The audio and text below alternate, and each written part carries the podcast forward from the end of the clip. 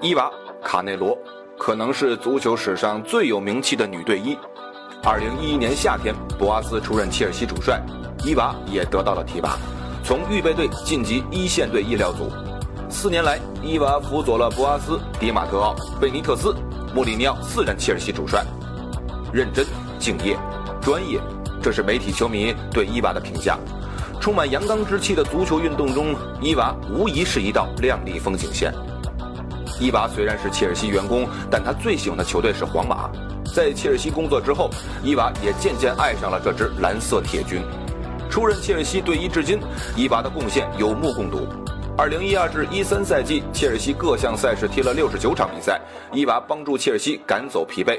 英国媒体调侃：二零一二至一三赛季，切尔西贡献的排名中，第三名马塔，第二名兰帕德，第一名伊娃。不过，伊娃也被莫里尼奥批评过。本赛季足总杯，切尔西三比零大胜沃特福德，伊娃因为没有及时诊断出奥斯卡的伤情，遭到莫里尼奥的公开训斥。去年风靡全球的冰桶挑战赛，德罗巴点名伊娃，而伊娃则点名伊万诺维奇。对待工作一丝不苟的伊娃，得到了切尔西人的尊重。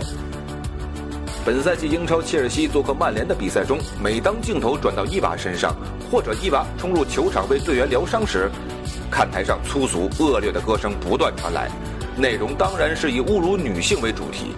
气氛紧张的球场爆发出一阵坏笑，随即便有一些低俗的歌声。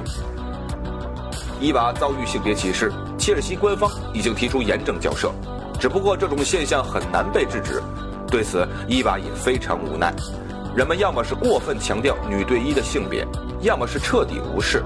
我希望这种局面能有所改变，否则的话，没有多少女性会投身这项事业。